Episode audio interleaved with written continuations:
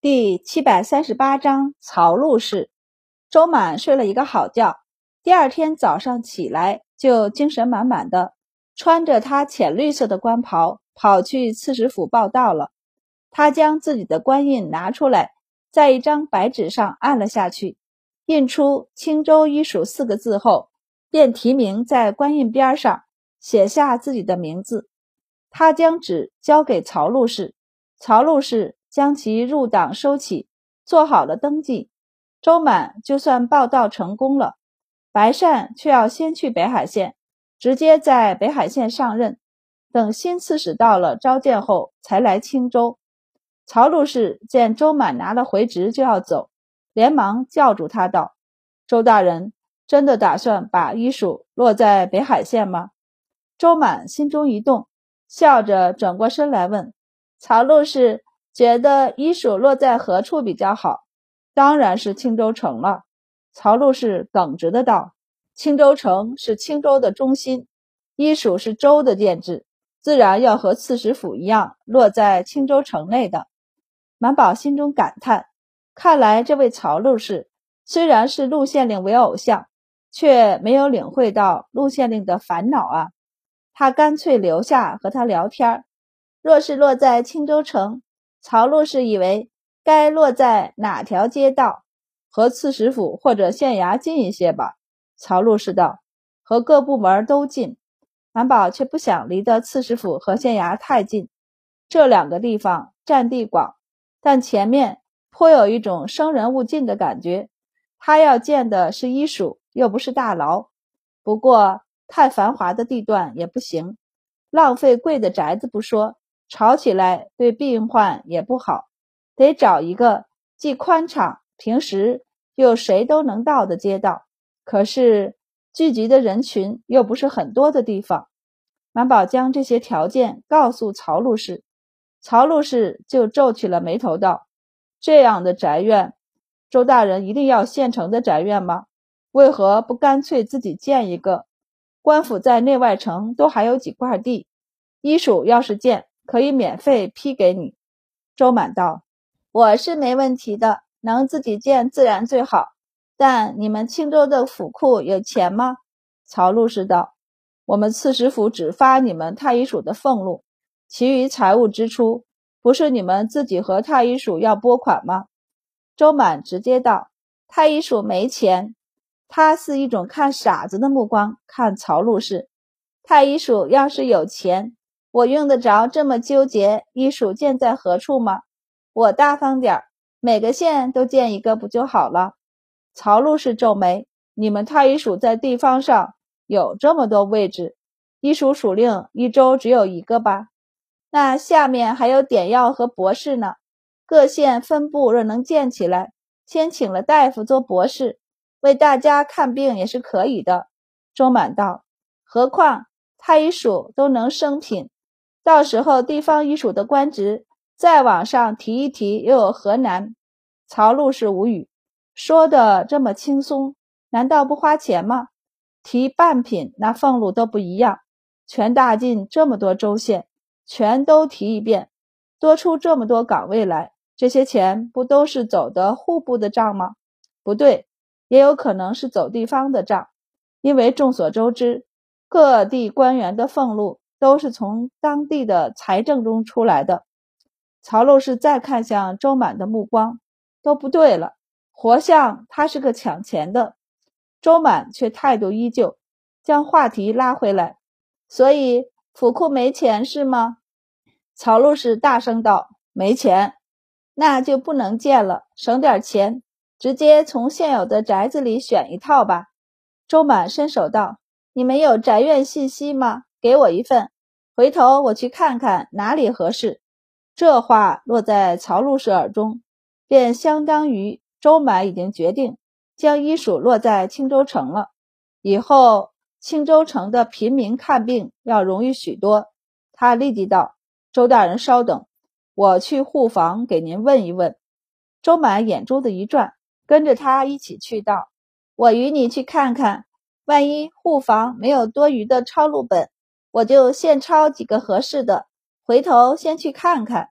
曹路是点头，毫无心机的带着周满一起去了。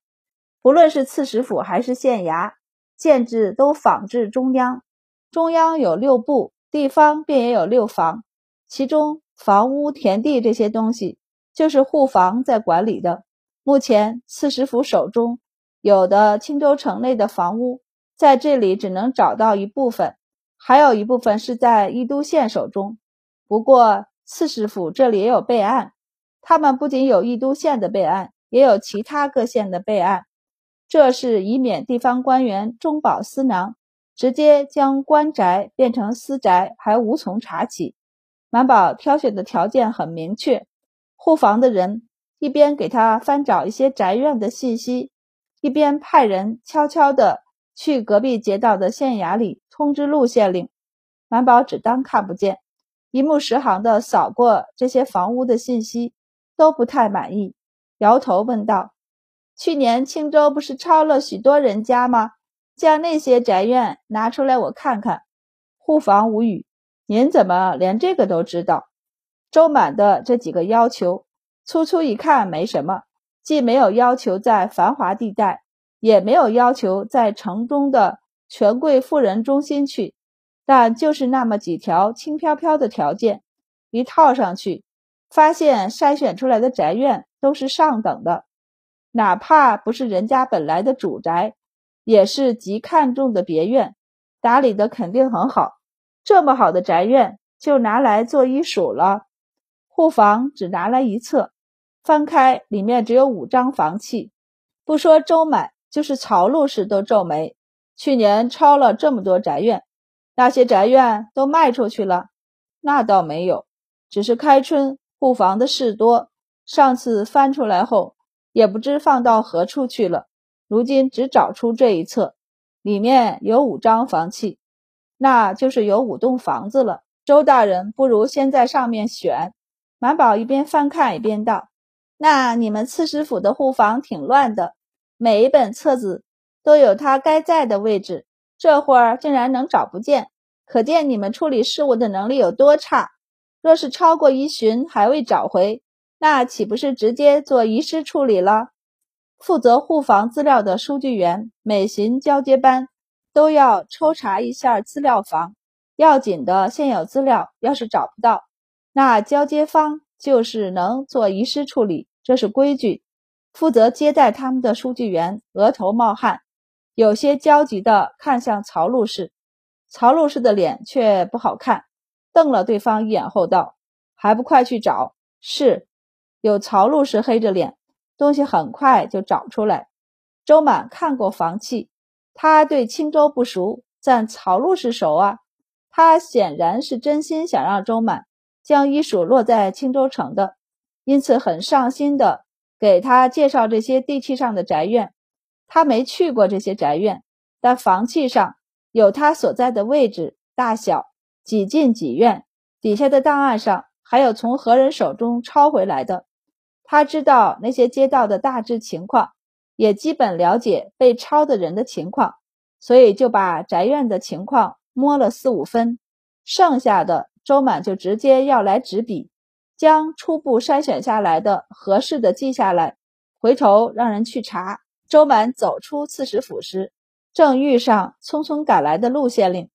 周满看见他，就是眼睛一亮。曹陆氏的眼睛也是一亮，比周满更快的上前行礼：“下官参见陆大人。”陆大人抽了抽嘴道：“曹陆氏不必多礼。”陆县令和周满。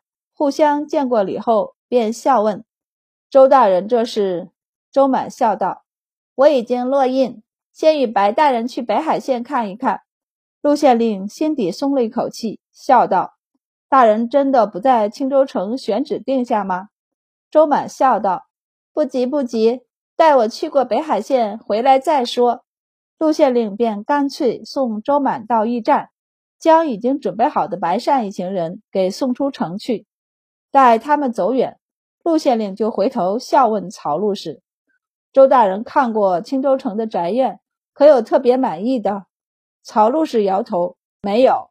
不过他抄录了一份走，回头他再打听打听。”陆县令无语，所以周大人有意在青州城定址了吗？曹陆氏其实有些不解的。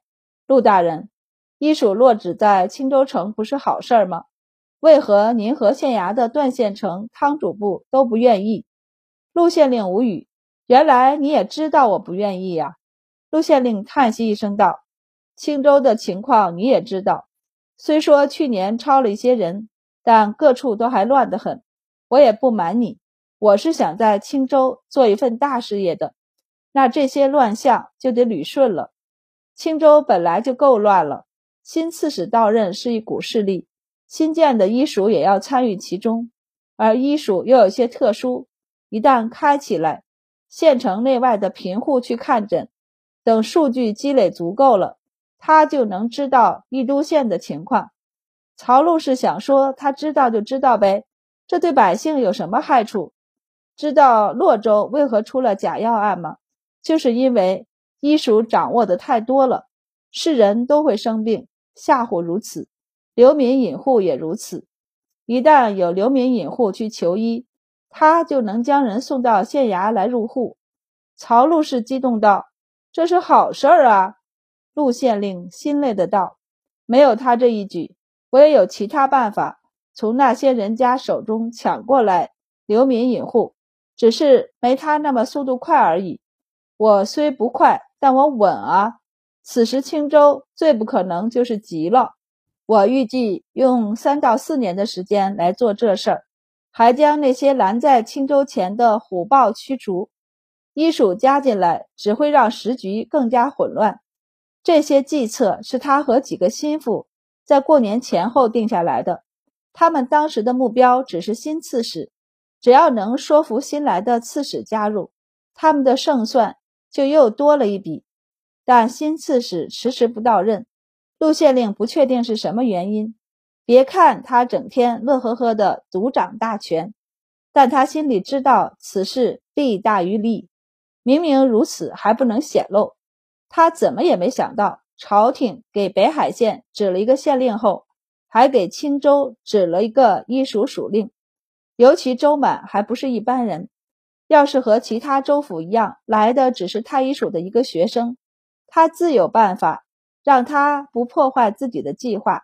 可周满，他有直书皇帝的权利，他官品还高，朝中还有人，又是北海县县令的夫人，关他行事，就不是多能忍耐之人。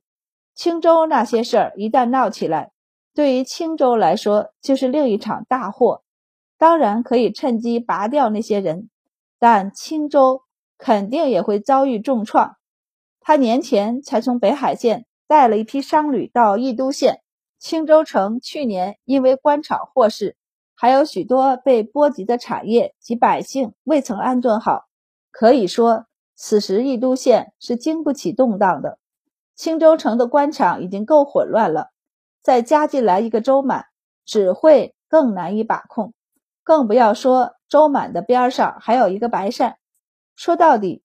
陆县令是宜都县的县令，而不是青州的刺史，所以他和白善更多的是竞争关系。义都县这边一乱，距离义都县比较近的三个县，尤其是北海县，肯定会趁乱而起。他可不敢小看中书舍人出身的白善。当然，后面半部分他是没有说出来的，他只拉着曹陆氏苦口婆心的道：“青州经不起乱子啊。”曹陆氏一听也有点忧愁，叹息一口气后道：“还是陆大人想得深远啊。”陆县令无语，所以你没事儿就别给周满做什么宣传了。而离开了青州城的满宝，正从袖袋里拿出几张写满了字的纸道：“趁着陆县令不在，我找曹陆氏要了现在青州城里合适的宅院信息，回头。”我们可以派人过去来打听这些宅院的情况。白善接过，翻了翻后道：“可以交给刘贵，他正好要开铺子。我如今还没确定这铺子是要开在北海县，还是在青州城内。”满宝其实一直不解，问道：“我们又不缺钱，为什么一定要开铺子呢？”白善笑道：“为了打听消息，有些消息只在下层中流传。”我们作为官员反而没那么灵通。他道：“祖母当年因为父亲的事儿，我们家在官场上没什么人，想要打听一些消息很困难，所以祖母就喜欢开些铺子打听消息，而且经营好了也有收益。”他笑道：“如今我们的俸禄都比不上在京城的时候了。虽然每年庄子和植田上都有钱过来，但能多积累一些也没什么不好。”你怎么就知道一定能赚钱而不是亏损？